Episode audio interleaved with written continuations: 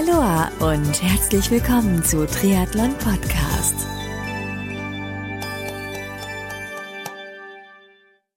Aloha und herzlich willkommen zu einer neuen Ausgabe von Triathlon Podcast. Ich bin Marco Sommer und Triathlon Podcast wird euch mit freundlicher Unterstützung von Wechselszene Sportpromotion, dem Ausrichter zum Beispiel des Sixtus Alpen Triathlons am Schliersee oder auch der Chiemgau Team Trophy, welche am 25. Januar 2015 stattfinden wird, präsentiert. Checkt dazu einfach mal www.wechselszene.com bzw. www.chiemgau-team-trophy.com. Mein heutiger Gast ist nicht nur zweifacher 70.3 Weltmeister, amtierender Europameister auf der Langdistanz, sondern auch frisch gebackener Ironman Weltmeister 2014. Ihr habt es mit Sicherheit schon erraten, genau. Es ist Sebastian Kienle. Und der Sebastian beschreibt in diesem Interview, wie die Saison 2014 für ihn verlaufen ist, was ihm im Vorfeld als auch während des WM-Renns auf Big Island, Hawaii durch den Kopf gegangen ist. Er spricht über seine Eindrücke auf der Finishline in Kona, was sich seit dem Titel für ihn verändert hat und was ihn nach dem Erreichen des Weltmeistertitels für zukünftige Rennen motiviert und antreibt und noch vieles, vieles mehr. Hört euch das Interview mit Sebastian an und ich wünsche euch ganz, ganz viel Spaß.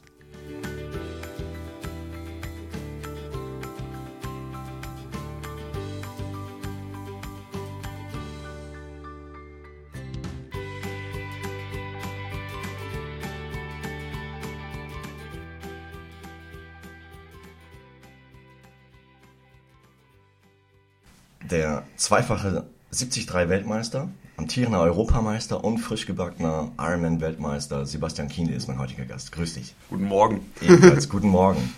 Wir beide, wir treffen uns am Tag nach der Selfish Night, am Morgen nach der Selfish Night. Wie geht's dir heute?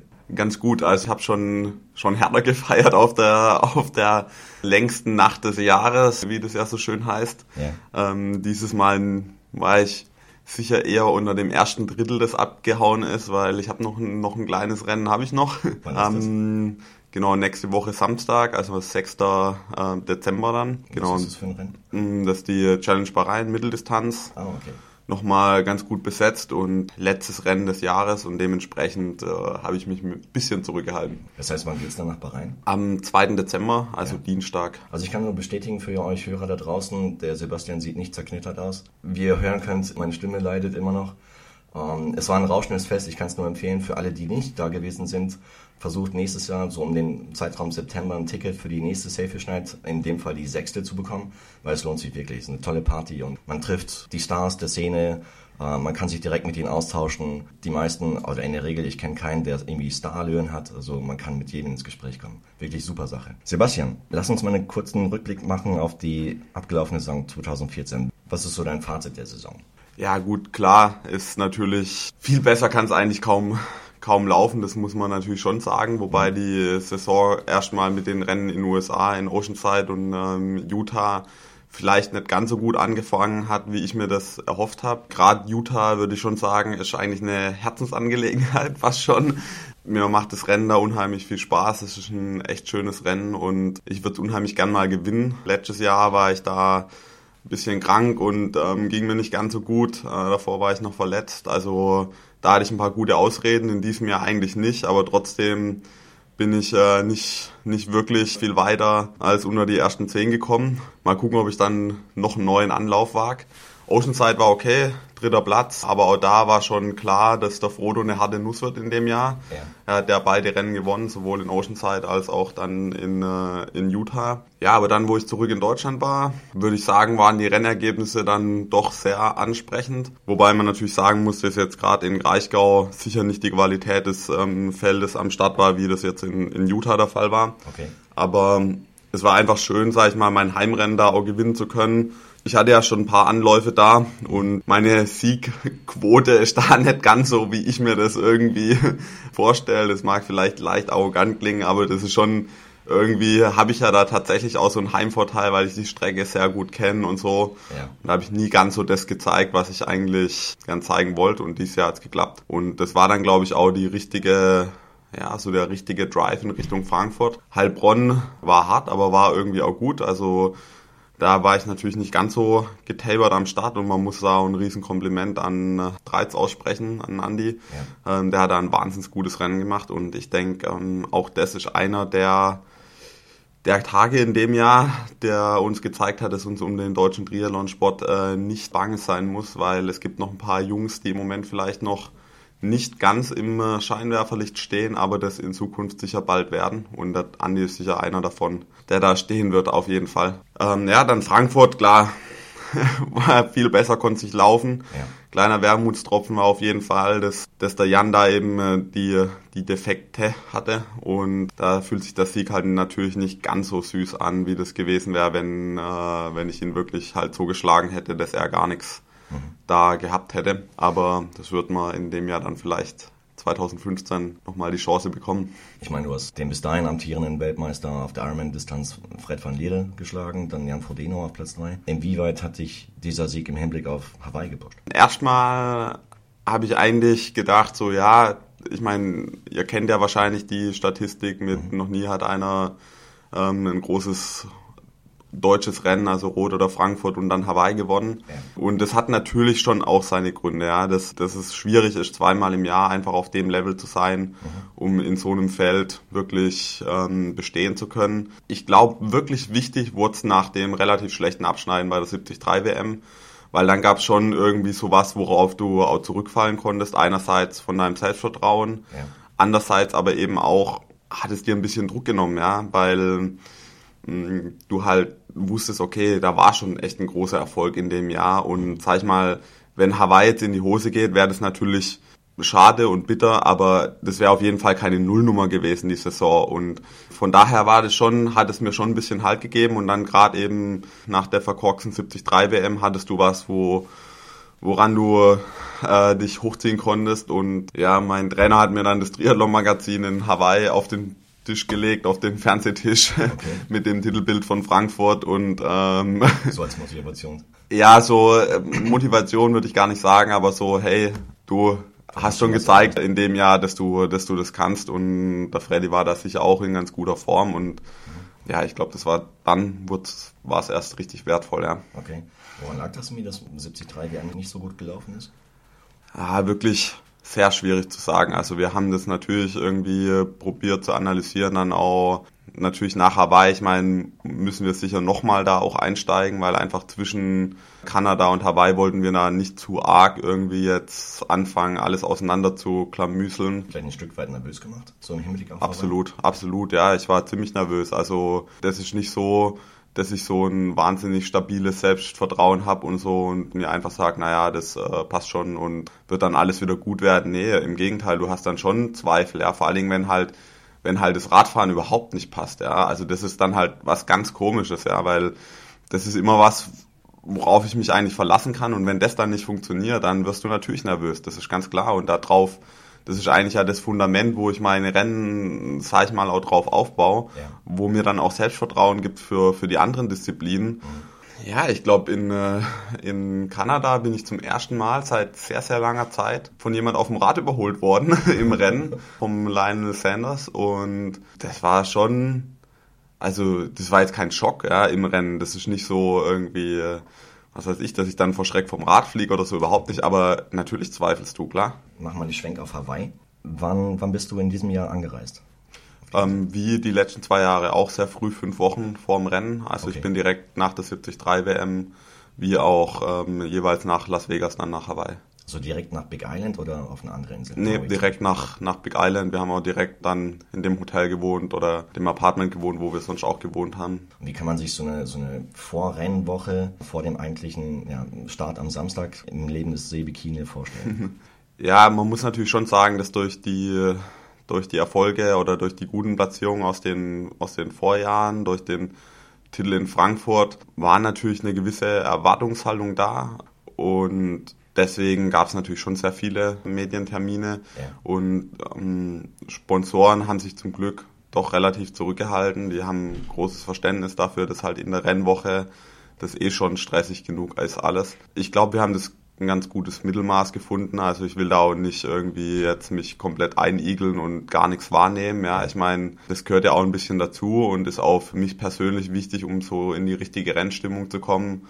Davor auch ein bisschen das die Atmosphäre aufzusaugen und zu merken, wie der Puls so langsam schneller wird Richtung Rennen, ja, und ähm, da, sag ich mal, sind die Interviews schon auch Teil davon, ja. Ähm, das musst du halt auch akzeptieren und auch vielleicht zu deinen Gunsten, sag ich mal, nutzen, anstatt es jetzt nur als Last mhm. zu nehmen. Aber muss schon aufpassen, dass man da nicht zu viel macht. Also okay schon sehr passiert. umfangreich. Das heißt aber so Dinge wie Nationenparade, Underpants Run, daraus ja, da gut, äh, ja, wenn ich, wenn man da alles mitmachen wird, dann wäre ich 20 Stunden am Tag irgendwo auf der Messe und so weiter unterwegs. Also das bra braucht man nicht denken, dass das funktioniert. Ich habe gehört, dass du in der, ja, in der Woche vor dem Rennen es auch mit Aquajogging probiert hast. Nicht erst in der Woche vor dem Rennen, aber das ist ja ganz lustig gewesen eigentlich, weil mich so extrem viele Leute frag, gefragt haben dann, ob ich verletzt war, weil sie mich Aquajoggen gesehen hätten. Ja.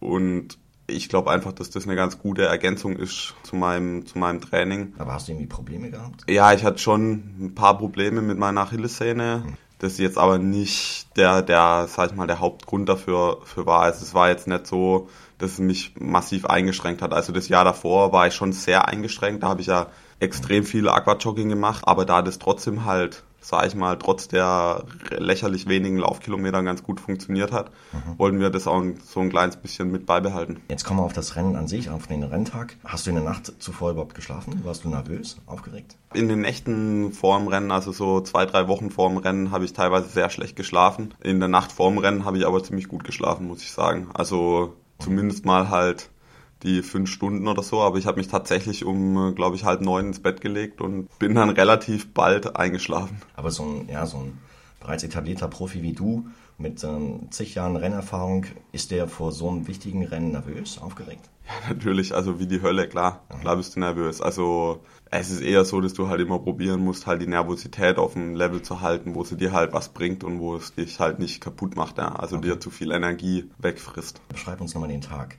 Das Schwimmen, also ich habe es beobachtet, am, zuerst im Livestream, später bei den Kollegen von HR. Das lief ja ziemlich gut. Welchen Anteil hat vielleicht auch das Schwimmen oder der, der Trainingsplan von deinem Schwimmtrainer Jan Wolfgarten daran?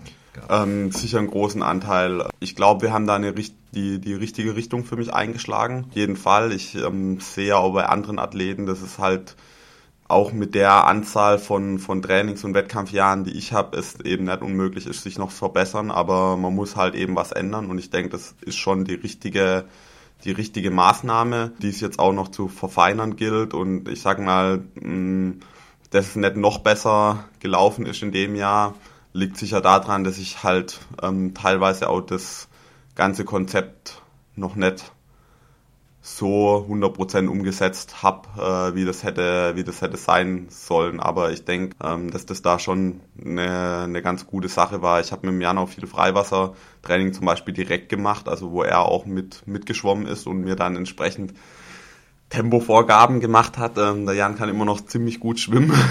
also zumindest mal für mich ähm, gut genug, um mir jederzeit davon schwimmen zu können. Und es ähm, ist natürlich dann ganz cool, wenn dein Trainer auch immer noch in der Lage ist, dich mal kurz abzustellen im Wasser. äh, wobei das natürlich nicht die Haupteigenschaft des Trainers jetzt sein muss. Aber ja, ich komme natürlich auch einfach sehr gut zurecht mit den Bedingungen in Hawaii. Mir liegt das Schwimmen ohne Neo im, im Meer eigentlich sehr gut. Ja, ist natürlich schade für viele andere Rennen, wo ich dann Probleme habe. Ja. Aber das wichtigste Rennen, da sind die Bedingungen schon für mich ganz okay. Okay. Und äh, wie erging es dir auf dem, auf dem Rad? Du hast lange Zeit mit äh, Mike Twelsig zusammengearbeitet. Genau, also äh, ersten, das erste oder das Wichtigste war tatsächlich erstmal, dass der Auftakt so gut gelaufen ist und dass ich mit entsprechend ein bisschen äh, Selbstvertrauen aufs Rad steigen konnte. Und gleich auch eine Gruppe um mich rum hatte, die man jetzt nicht unbedingt so erwarten darf oder schon ein paar Leute dabei waren, wo ich mich sehr gefreut habe, mit denen nochmal aus dem Wasser steigen zu dürfen, wie zum Beispiel mit dem Fares. Okay. und ja, auch die anderen Jungs in meiner Gruppe waren halt natürlich auch die Leute, die halt nach vorne wollten und mussten und auch auf dem Rad entsprechend was investieren wollten. Mhm.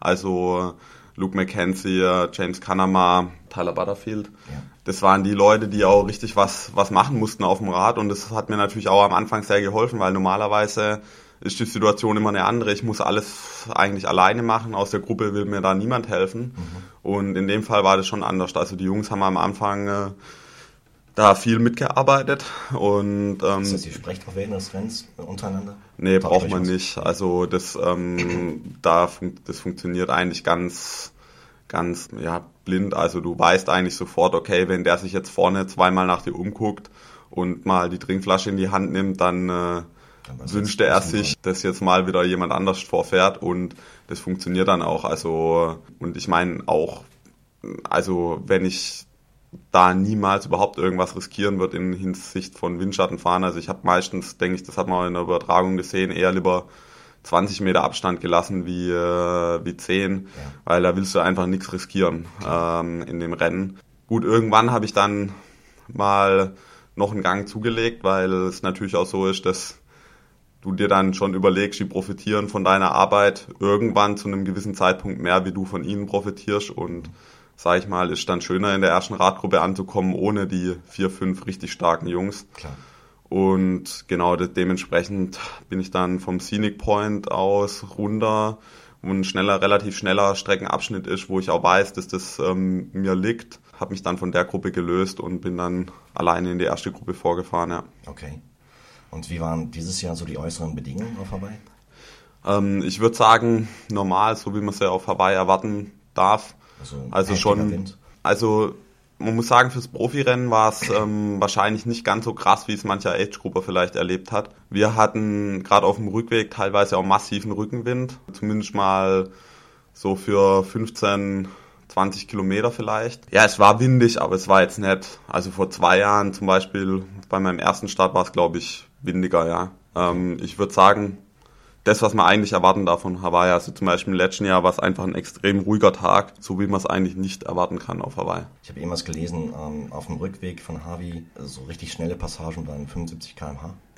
Ja, das kommt ähm, äh, schätzungsweise hin. Also wir haben im, ich habe im Flachen zeitweise ähm, nicht mehr treten können, weil es einfach so wirklich der Wind so günstig für uns stand, dass es keinen Sinn mehr gemacht hat. Und wenn du mal 5511 ähm, äh, Übersetzung mit mehr als 130 Umdrehungen fährst, dann sollte das so ungefähr hinkommen okay. mit der Geschwindigkeit. Ja. Wenn du so dich zurückerinnerst an den Wechsel vom Rad aufs Laufen, wie lief das Laufen bei dir und wie ging es los?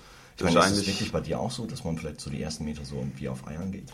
Ja, klar, natürlich. Also das ist auch gleichzeitig der Moment der größten Unsicherheit eigentlich im Rennen, weil es ist schon so, dass das Rennen dann richtig losgeht, ja. Und du kannst schon meistens relativ früh abschätzen, zumindest mal, wie sich deine Beine anfühlen und auch wie, dein, die, wie deine Einstellung im Kopf ist. Und, und du hörst natürlich wirklich in deinen Körper rein und probierst irgendwie ein positives Signal zu finden, was dir sagt, ja, alle Zeichen stehen auf Go. Ja. Und ähm, das ist natürlich, sind so die ersten Meter beim Laufen halt, wo du echt denkst, ja, jetzt hoffentlich äh, fühlt sich alles gut an und es hat sich alles gut angefühlt. Klasse. Und ähm, ja, dann legst du dir natürlich auch am Anfang irgendwie so die Strategie für den Marathon zurecht und checkst mal dann irgendwann, wie deine Abstände sind. Und wenn du dann weißt, okay, ist schon noch relativ komfortabel, dann klar habe ich mir auch gesagt, okay, Herrgott, lass mich keinen Scheißdreck bauen, ja, sondern äh, wirklich äh, konzentriert und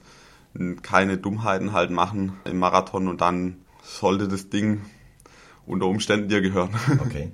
Aber an manchen Stellen bist du auch richtig sauer geworden, habe ich so gesehen in der Live-Übertragung. ah, sauer eigentlich, sauer eigentlich nicht. Ähm, es ist natürlich so, dass du, äh, also ich denke, du sprichst das ja an, dass ich meinen Trainer und äh, meine Freunde ein bisschen angebrüllt habe. Das ist natürlich so, du, du probierst extrem fokussiert zu sein und innerlich bist du aber schon natürlich absolut am Limit, ja. Das mhm. ist ganz klar. Also man probiert natürlich auch so eine gewisse Aggression in sich halt hervorzurufen, weil die dir einfach hilft, ja, dich weiter an dein Limit zu pushen, ja. Mhm. Und ähm, zu dem Zeitpunkt hast du halt lang schon dann keinen Abstand mehr gehört, weil das zurück aus dem Energy Lab dann schwierig wird und da ja auch keine Betreuer stehen dürfen. Ja. Und dann siehst du zum ersten Mal deinen Trainer und das Wichtigste ist in dem Moment klar, du willst hören, dass der hinter dir nicht aufgeholt hat. Ja. Und dann war halt, glaube ich, einfach nur, Sebi, es sieht gut aus, weiter so. und es hilft dir halt gar nicht. Ja. Das ist etwas konkreter haben. Und ähm, ja, natürlich, also das ist ja auch vorher abgesprochen mit deinem Betreuer, dass der dir die Abstände gibt. Und klar, dann, da bist du natürlich schon ganz leicht reizbar, aber ich schrei dann lieber die Leute an, äh, wo mich kennen und wo das verstehen, wie jetzt irgendwelche ähm, Volunteers oder Zuschauer oder so, das ist dann eher schlechter. Okay, das heißt, die Personen, die du angeschrien hast, die verstehen das und sind nicht sauer auf dich. Nee, überhaupt nicht. Klasse. Also äh, beschreib uns nochmal so die letzten Meter in, in, Richtung Ziel. Hast du die überhaupt aktiv wahrgenommen? Ja, das ist so. ist so wahrscheinlich das Einzige, was ich wirklich richtig gut aktiv wahrgenommen habe, ja, weil ich, ich habe mir wirklich dann gesagt am Schluss, also ich war ja echt ganz konzentriert und habe probiert eben nicht von außen zu viel da irgendwie zuzulassen und da, da wollten mir ja Leute schon nach 20 Kilometern gratulieren zum Sieg, ja, und das ist halt das Dümmste, was du machen kannst irgendwie. Ja. Denken, du hast das Ding halt sicher und deswegen habe ich wirklich immer ganz bis zum Schluss gewartet, bis ich so wirklich das Fenster aufgemacht habe und die ganzen Emotionen irgendwie zugelassen habe und habe wirklich mir gesagt, so tatsächlich selber so, ey, saug das alles auf, ja, das, ähm, vielleicht kommt es nie wieder, ja, ja. und probier es irgendwie zu konservieren und ähm, ja. ja. also dementsprechend, ich habe mir auch noch so extra ein bisschen Zeit auch gelassen dann für die letzten 100 Meter und habe es auch genossen, ja. Klasse. Wenn ich mich richtig erinnere, du hast nicht diesen typischen Sebi Kienle-Sprung gemacht, den Ziel. Nee, also ich sag mal, in dem Fall weiß ich nicht. Also es ist jetzt nicht so, dass ich das bei jedem, bei jedem Rennen ähm, äh, mhm. machen muss. Und ähm, gerade in dem Fall wäre es auch, weiß ich nicht, so viel Energie hatte ich nicht, dass das noch einigermaßen da die B-Note gestimmt hätte bei dem Sprung, glaube ich. Aber es hat ja dann der Nils übernommen. Und ähm, am Abend des Rennens hast du ein bisschen gefeiert mit den Freunden? Mm, also am Abend nach dem Rennen, ja, feierst du eigentlich nicht, mhm. äh, nicht wirklich viel, ja, weil du, das sind echt noch so viele Sachen. Ja. Du, du gehst ja nochmal zurück zur Finishline. Ähm, du hast nach dem Rennen hast du ja dann erstmal Dopingkontrolle, dann hast du zig Pressetermine und dann nachts war es ja auch noch so, dass durch die Zeitverschiebung ich dann die deutschen ähm, Medien äh, Nachfragen natürlich irgendwo auch befriedigen ja. konnte und durfte. Und du bist auch einfach wahnsinnig aufgedreht. Ja. Das ist dann eher nach der Siegerehrung, wo dann gefeiert wird. Ja, ich glaube, wir haben uns da ganz gut gehalten. Also ich habe da schon noch einigermaßen mitmachen können. Okay. und nicht nur sitzend mir die ganzen anderen angucken. ähm, aber es ist natürlich schon Feiern am absoluten Limit. Also ja, klar, sicher. ähm, ich glaube vier Wochen Love Parade und dann der letzte letzte Tag. Ähm, so ähnlich muss sich das wahrscheinlich anfühlen. Also ist schon ziemlich hart. Also du schläfst natürlich die Nacht vorm Rennen schon wenig. Danach die Nacht nach dem Rennen habe ich auch nur irgendwie vier, fünf Mal 15 Minuten geschlafen und dann ja, durchs Feiern natürlich auch okay. wenig. Na klasse. Was bekommt ein Ironman-Weltmeister als, als Preis? Eine Timex-Uhr. also interessanterweise zum Beispiel habe ich keine Holzschale gekriegt. Ja. Ich muss mal nachfragen, ob die noch geliefert ob, ob ob es das eigentlich nicht mehr gibt, da du kriegst einen Mann mit einer äh, Schraube als Kopf, das sieht auch lustig aus, der habe ich mir auch gedacht, mein Gott, das könnte fast ein modernes Kunstwerk sein. Aber die haben, das hat anscheinend echt eine lange Tradition, weil ich habe irgendein Buch gesehen und da hat schon einer irgendwie in 80er Jahren so ein, so ein Ding gehabt. Also so ein Ding haben wir jetzt auch daheim stehen. Im, äh, im Ziel kommt auch gleich eine Dame, die dann deinen dein, ähm, Fingerumfang misst und ja, bis zur, bis zur Pressekonferenz hat dann die Island Jewelry einen Ring für dich angefertigt. Klasse. Ja, also jetzt habe ich so eine Art Siegelring wie der Papst und kann jetzt meine Briefumschläge mit Iron Man M. Dot versiegeln. Wie, wie oft trägst du den Ring? ja, vielleicht wäre die Nacht, der, die Selfish-Nacht noch ein Anlass gewesen, das Ding tatsächlich mal anzuziehen, aber ich glaube, das ist eher sowas, ähm, dass du dir an einen sicheren Platz legst und dann irgendwie mal vorholen kannst und sagen kannst, guck mal, hier ist der Ring. Mhm. Ich habe es tatsächlich gemacht. Aber bekommt ein Ironman-Weltmeister auch Preisgeld? Ja, absolut, klar. Also 120.000 Dollar gezündetes Sieg. In Form von Check oder ähm, Nee, nee. Ähm, äh, nachdem die Amis die Vorsteuer abgezogen hat, haben mhm.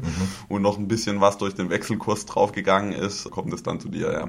Am nächsten Tag, oder am nächsten Abend, gut, das hast du nicht gesehen, da wurde sogar in der Tagesschau meine, Tagesschauabend zwischen 20 und 20.15 Uhr hat die größte Einschaltquote in Deutschland. Dort wurde, ich glaube, knapp anderthalb Minuten über das Rennen und über deinen Triumph entsprechend berichtet. Hast du das mitbekommen und ähm, wenn ja, äh, was, was geht einem vor, wenn, wenn man auf einmal selbst in der Tagesschau ist? Ja, selber gesehen habe ich es nicht. Wir waren ja dann noch in Hawaii und wir waren ja danach mhm. auch noch eine Woche dann in Kona zum Urlaub machen. Ja. Aber klar, es schicken dir viele Leute SMS, Nachrichten, E-Mails und so weiter und sagen, hey, ich habe dich in der Tagesschau gesehen. Natürlich auch teilweise schön, weil Leute, mit denen du lang nichts mehr zu tun hattest und eigentlich irgendwie, also ehemalige Studienkollegen oder so, schreiben dir dann, ja. Mhm. Und das ist natürlich schon lustig. Dann merkst du, begreifst du auch nicht nur, was der Sieg jetzt, sag ich mal, für dich persönlich heißt, sondern wie groß in dem Moment unser Sport tatsächlich eben auch ist. Und das ist ja selten so, ja. sag ich mal, dass jetzt in 20 Uhr Nachrichten über unseren Sport berichtet wird. Ja, ich meine, ich kann jetzt nicht sagen, dass man sich dann von nicht auch ein bisschen geschmeichelt fühlt. Klar ist es der Fall. Und äh, was hat sich so konkret nach dem Weltmeistertitel für dich verändert? Ähm, hast du vielleicht mehr Sponsorenanfragen bekommen? Ja, also natürlich hat sich, haben sich ein paar Sachen geändert. Es ist sicher leichter, sag ich mal, die Sponsoren rauszusuchen, die mir letztendlich auch gefallen. Aber jetzt für mich persönlich, sag ich mal, hat sich nicht so viel geändert zum Glück, muss ich sagen, weil einfach, ja, mein Leben ganz gut war davor und hoffentlich auch einfach mal so in die Richtung auch, auch, auch weiterläuft, ja. Ähm, das Gute ist ja in unserem Sport, du, das ist ja nicht wie, wie im Lottogewinn. Da tust du ja nicht irgendwie einen Schein ziehen und dann, ach du Schreck, jetzt bin ich Ironman-Weltmeister geworden, sondern da steckt ja extrem viel Arbeit dahinter und der Aufstieg ähm, passiert ja jetzt erstmal lange Zeit unbeobachtet von der, von der Öffentlichkeit. Und ähm, deswegen, sage ich mal, kannst du dich, ich will nicht sagen, langsam dran gewöhnen, aber das kommt nicht aus heiterem Himmel. Ja, ich bin Vierter und Dritter geworden, zweimal 73 Weltmeister und so weiter. Ja. Da ist nicht irgendwie auf einmal hat Puff gemacht und ähm, der Titel war da, ja. ja. Und dementsprechend ist es sicher vielleicht anders wie in manchen anderen Sportarten, wo du nicht erstmal wochenlang realisieren musst, was jetzt eigentlich passiert ist, ja. Wenn man so lange auf ein Ziel hinarbeitet, wie fühlt man sich, nachdem man das, ja, den größten Titel im Ironman und äh, vielleicht das, das selbst erklärte Ziel erreicht hat, fährt man da vielleicht so eine Art Loch, Motivationsloch? Also ich muss sagen, ich glaube, das war immer so, dass ich das halt sehr mh, balanciert, sag ich mal, verfolgt habe, das Ziel, nie mit einer Konsequenz, die, die keine anderen Sachen daneben mehr erlaubt oder so, ja. ja. Ähm, äh, und ich glaube, deswegen bin ich auch nicht und werde ich auch nicht in irgendein Loch fallen ja, weil ich glaube, dass ich da immer eine gute Balance gefunden habe und deswegen mir der Sport auch immer noch wahnsinnig viel Spaß macht und das auch nicht für mich irgendwie so eine Art Endpunkt war, sondern okay. eigentlich eher so der Anfang von halt einem neuen Abschnitt oder von einem, von einem neuen Weg, wie auch immer mhm. man das nennen mag, aber ja, ich glaube, das ist schon wichtig. Aber was motiviert dich? Ich meine, du bist äh, zweimal Weltmeister auf der, auf der halben Distanz geworden, Europameister, Weltmeistertitel jetzt auf der Langdistanz. Im Prinzip hast du alles erreicht. Könntest, mm. Eigentlich könntest du aufhören. nee, also ich muss sagen, ähm, das mag jetzt schon wieder so leicht romantisch klingen, aber es ist schon so, dass für mich irgendwo auch der Weg das, das Ziel ist und dass mir einfach der, der Lifestyle und, und, und, sag ich mal, mein Leben, so wie es jetzt ist, ich kann, ich, glaube, es gibt wenig Leute, die so ein selbstbestimmtes Leben führen können, wie ich das tue. Das ist ein großes Privileg, das ich auch ganz gern noch eine Weile genießen will. Und dazu kommt einfach, dass es natürlich auch Ziele gibt, die vielleicht von außen nicht ganz so direkt einleuchtend oder ersichtlich sind. Ja. Aber ein ganz großes Ziel für mich persönlich ist ähm, eben zum Beispiel ein Javi und vielleicht auch ein Jan Frodeno über eine Mitteldistanz mal zu schlagen, wenn die wirklich auf dem Level sind, wie sie es auch in Mont Tremblant waren. Ja. Und ich weiß, wie extrem schwierig das wird. Und das ist auf jeden Fall noch ein Ziel, was ich für mich persönlich habe. Dazu kommen natürlich einfach ja die Titel zu verteidigen und äh, ich glaube, neben den harten Zielen muss man sich eben immer noch ein paar weiche Ziele setzen, wie zum Beispiel einfach das Beste aus sich rauszuholen. Mhm. Und das ist ja immer schwierig zu sagen, ob man das denn dann schon geschafft hat. Genau, das sind die Ziele für, die nächsten Jahre. Prima, Sebastian. Dann sind wir schon am Ende des Interviews angekommen. Dann danke ich dir ganz, ganz herzlich für die Zeit, die du dir heute Morgen genommen hast. Und ja, ich drücke dir ganz, ganz fest die Daumen, dass du die Ziele, die du dir jetzt nach den vielen Titeln, die du errungen hast, ähm, erreichen möchtest, dass du die alle erzielst.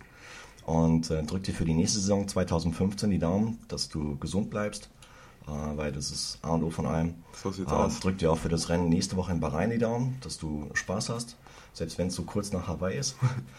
weil ich könnte mir vorstellen, dass es vielleicht ein bisschen anstrengend wird. Wir werden sehen. Also ich glaube, Spaß haben werde ich auf jeden Fall. Okay. Ob ich Erfolg haben werde, das werden wir sehen, aber. nee, komm auf jeden Fall gut ins nächste Jahr rein und ja, alles Gute. Vielen Dank. Danke dir auch. Der zweifache 70.3 Weltmeister, der amtierende Europameister auf der Langdistanz sowie auch der frisch gebackene Ironman-Weltmeister 2014 Sebastian Kienle war mein heutiger Gast. Dieses Interview wurde euch mit freundlicher Unterstützung von Wechselszene Sportpromotion präsentiert. Checkt dazu einfach mal www.wechselszene.com. Ich hoffe, das Interview mit Sebastian hat euch gefallen und wenn ja, dann würde ich mich über zahlreiches Feedback und viele, viele Kommentare auf meiner Website www.triathlon-podcast.de, über jede Menge Daumen hoch auf Facebook, über neue Follower auf Twitter unter triathlonpod, über eure positiven Bewertungen auf iTunes ganz, ganz riesig freuen. Und selbstverständlich freue ich mich natürlich auch darüber, wenn ihr bei der nächsten Ausgabe von Triathlon Podcast wieder mit dabei seid. Also bis dahin bleibt sportlich, euer Marco. Wer weitere Infos über den Werdegang des Sebastian Kienle erfahren möchte, der schaut am besten im Archiv von www.triathlon-podcast.de und zwar hier genau im März 2013 nach. Dort findet ihr nämlich ein sehr, sehr umfangreiches Interview mit Sebastian, das ich damals geführt habe. Viel Spaß dabei und bis bald.